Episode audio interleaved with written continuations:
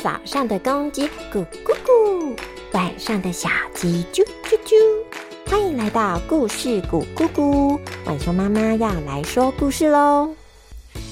亲爱的小朋友们，你们有看过大象吗？大象好大，对不对？在古代测量重量，大多是用像天平的工具秤来测量的。以前的秤也没有办法做的那么大，那该怎么帮大象量体重呢？今天呢，晚熊妈妈就要来说曹冲称象的故事。那我们快来听看看曹冲是怎么帮大象量体重的吧。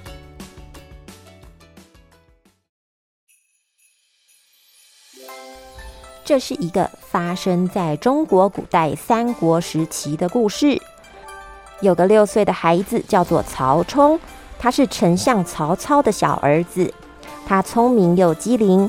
曹操特别的喜欢他。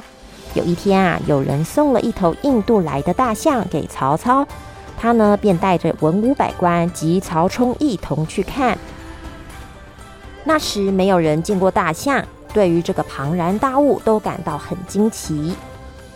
哇，这象腿又粗又壮，跟大殿的柱子一般粗呢。它的身体也像高墙一样。哎，丞相。这大象到底有多重啊？哼哼哼，我也想知道呢。谁有方法可以称出这大象的重量呢？顿时，大臣们议论纷纷。过了一会儿，有人开口了：“嗯，我们可以将树干砍下，做巨型的秤杆。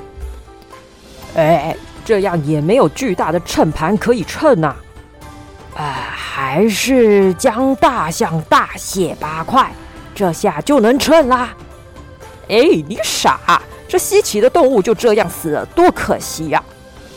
正当大家吵得不可开交时，曹冲说话了：“爹，我有办法。”曹操看曹冲发言，感到惊喜。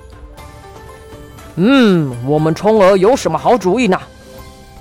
请爹命人准备艘可以容下大象的船。我们让大象坐船就可以知道了。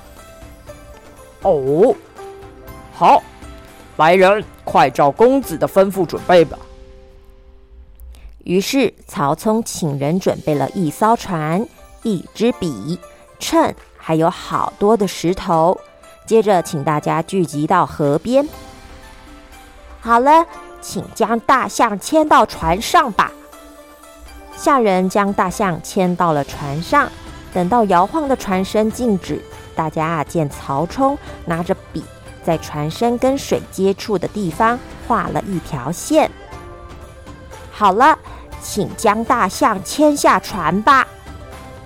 等到大象下船后，嗯，接着只要将石头装上船，等到船下沉到我刚刚在船身做的记号处。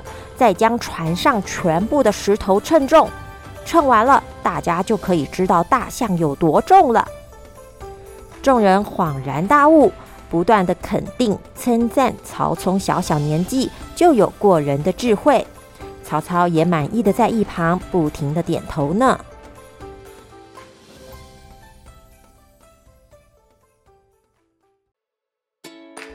今天曹冲称象的故事就说到这里喽。小小年纪的曹冲是不是很会想办法呀？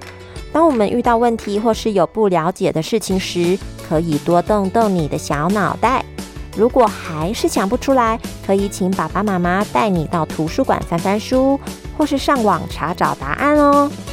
接着我们来介绍今天的成语。第一个，大象是个庞然大物。庞然大物就是形容很巨大的东西。第二个成语，大家意见不合，吵得不可开交。不可开交可以想成像麻花卷一般解不开的感觉，也就是在形容没有办法摆脱、结束这个情况。最后一个成语，听到曹冲的解释，众人恍然大悟。恍然大悟就是突然间都了解、醒悟了。这样子你了解了吗？喜欢晚熊妈妈说的故事吗？欢迎给晚熊妈妈五星好评，或是到故事谷姑姑脸书粉丝团按赞、留言、分享给好朋友哟。那么我们下次再见啦，拜拜。